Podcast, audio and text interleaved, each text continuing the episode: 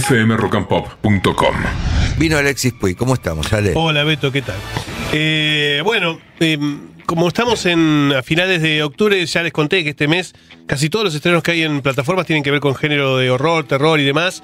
Eh, es, esto hace que casi todo sea bas- bastante monotemático. Pero he encontrado algunas cosas interesantes, más allá de esto, en, en las plataformas. Una de ellas es net- en Netflix, una serie turca llamada Criatura. Yo no soy del, digamos, de, las- de las series turcas ni de las películas turcas, no son las que más me atraen, ¿no?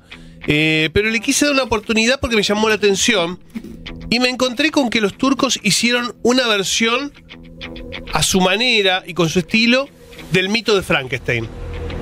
Eh, en, una, en una serie de ocho capítulos ambientada en el Imperio Otomano, eh, un, un médico que, digamos, que ti- ti- tiene un aprendiz, eh, que está obsesionado con el tema de la vida y la muerte, esta cuestión de, digamos, de si es posible volver a la vida a una persona y demás, y terminan generando una aberración, una aberración que se les va a terminar volviendo en contra.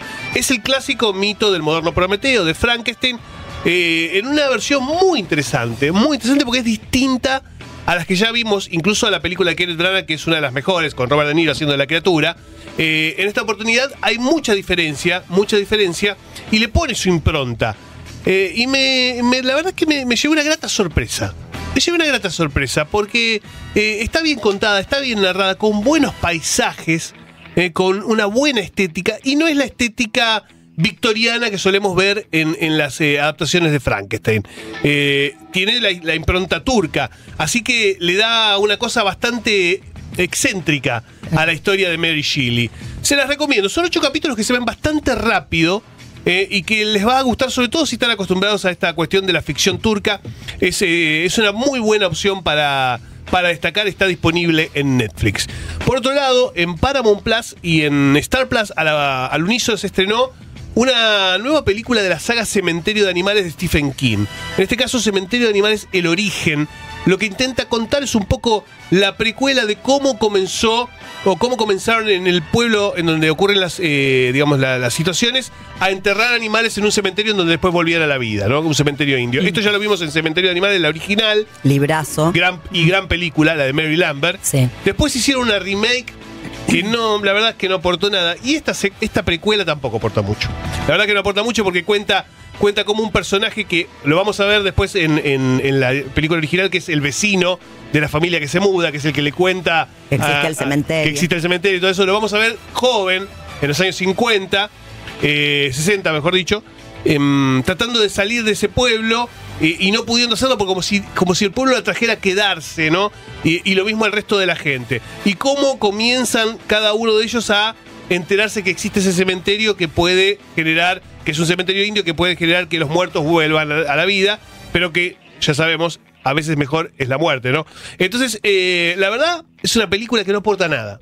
No aporta nada. Yo creo que si hubieran hecho una precuela contando cómo ese cementerio indio después era eh, rearmado y capturado por los colonos, porque después hay colonos que te- Claro, terminan eso de- era más interesante. Eso era más interesante. Si Para, para, hecho- para, para. ¿Vos me estás diciendo que hay colonos?